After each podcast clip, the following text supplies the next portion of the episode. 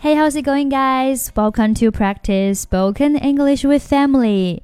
欢迎收听和 Emily 一起练口语，我是 Emily。Okay, today's sentence is to be on the safe side. To be on the safe side. To be on the safe side. Safe 表示安全的，safe side 表示安全的一边。To be on the safe side，字面上理解是为了在安全的一边，它的意思是为了保险起见，以防万一。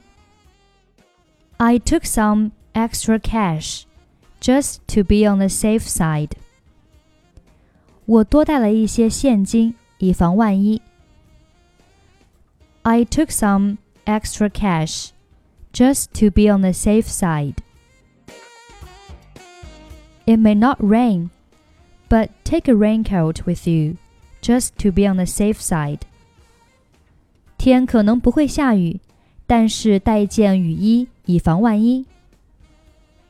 It may not rain, but take a raincoat with you just to be on the safe side.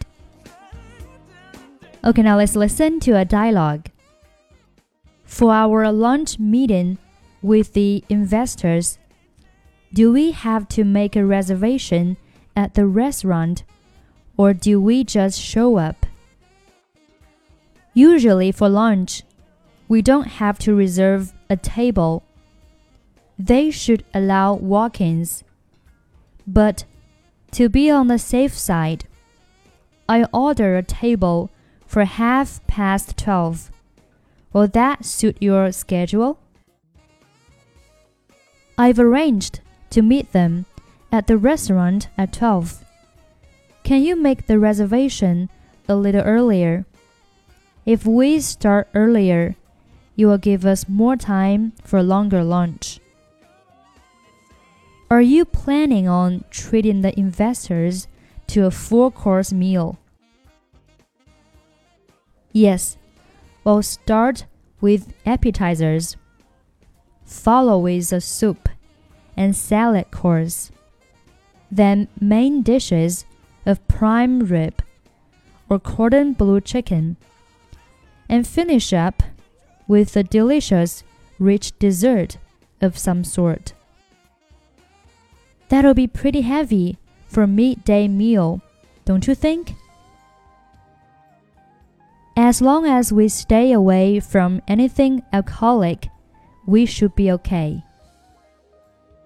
With your prime rib and chicken choices, you'd better hope nobody's vegetarian. We can make some special arrangements if we need to. After all, it's the company who is footing the bill.